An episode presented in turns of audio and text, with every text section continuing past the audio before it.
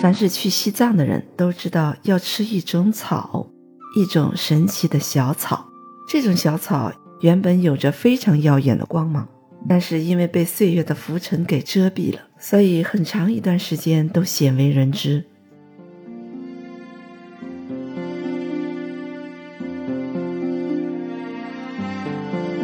你好，我是青兰。今天呢，我想跟你聊聊一个中药瑰宝。一种旷世仙草。话说清朝的康熙年间，在我国西部边陲的朝望阿拉布坦，发生了一次武装叛乱。叛乱分子企图用武力分裂祖国。为了平息这场叛乱，康熙皇帝御驾亲征。不料将士们西出阳关，刚抵达青藏高原，官兵们一下子很难适应那种高寒缺氧的环境。再加上长途跋涉、舟车劳顿，很多人就出现了心慌气短、恶心、呕吐、茶饭不思等现象。眼看着全军上下萎靡不振的样子，康熙皇帝就下令让随军御医给将士们服用一些人参。可是这些将士们服用了人参之后，竟然鼻子出血，反而更不能打仗了。部队的战斗力大大减弱，屡屡战败。康熙十分心急，可是又想不出更好的办法。就在康熙皇帝一筹莫展的时候，附近的村庄里来了一位老药农，他拿出了当地出产的一种药草，泡了水给将士们服用。将士们服用过后，结果啊，都变得有力气起来，不仅体力好了，抗寒的能力也增强了。全军士气大振，一鼓作气就把叛乱分子打得溃不成军。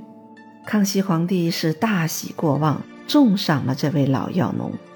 他将这种神奇的药草称为仙刺草，并把它钦定为御用药材，让西藏地区从此年年进贡。既然已经成了御用，当然民间百姓呢就再不得使用了。这个被御用的仙刺草到底是什么呢？这个药草啊，就是红景天。这可是红景天第一次被官方认可，但是红景天从此也就藏入深宫，民间的百姓再也不敢拿它入药，所以在很长一段时间，很少人知道它。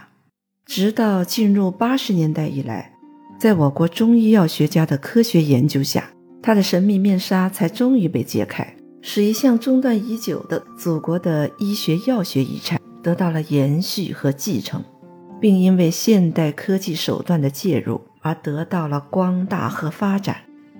红景天在西藏名字叫做扫罗马布尔，它是一种景天科多年生草本植物，它生长在海拔一千八到两千五百米的高寒地带，也是没有任何污染的地带，是一种十分珍稀的野生植物。它是在岩石裂缝中生长的多年生草本植物。又叫真实花，素有“高原人参”的美称。由于它生长的环境非常恶劣，比如缺氧、低温、干燥、狂风、高强的紫外线、昼夜的大温差，因而它具有很强的生命力和特殊的适应性。红景天的应用历史其实非常悠久，在《金珠本草》啊、《藏药图鉴》呐等等书中都有记载。早在两千多年前，生活在青藏高原的人们呢，就以它入药，用来强身健体，抵抗不良环境的影响。民间常用来煎水或者泡酒，可以消除疲劳，可以抵抗寒冷，同时还可以防病健体、滋补益寿。因为它有扶正固本、补气养血、滋阴益肺的神奇功效，所以历代藏医都把它当成吉祥之宝。在西藏不是有个吉祥三宝的说法吗？你知道藏医眼里的吉祥三宝是哪三宝吗？它们就是藏红花、雪莲花和红景天。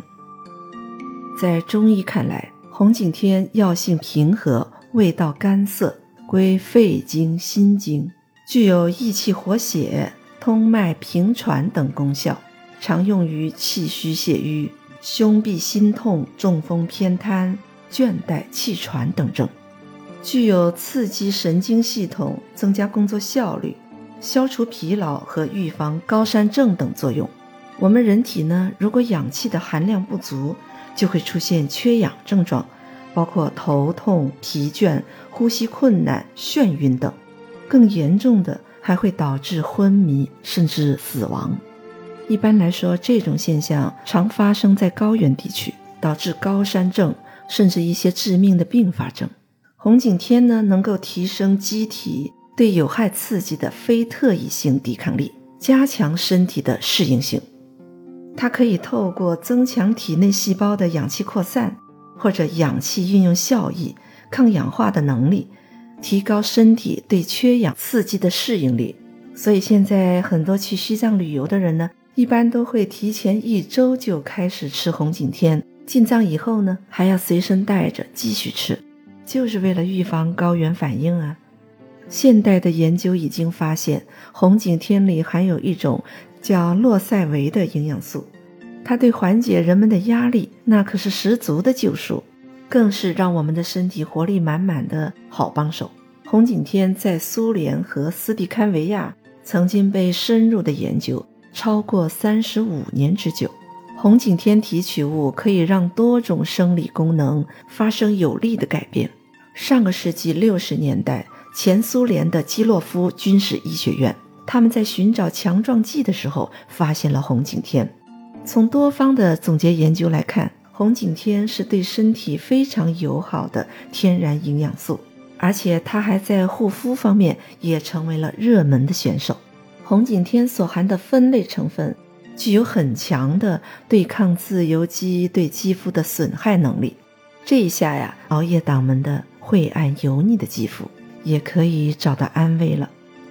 无论是高原地区还是平原地区，红景天已经被广泛应用。很多国家呢，还以红景天为原料，研制出了专门给运动员、宇航员等高强度工作者享用的食品。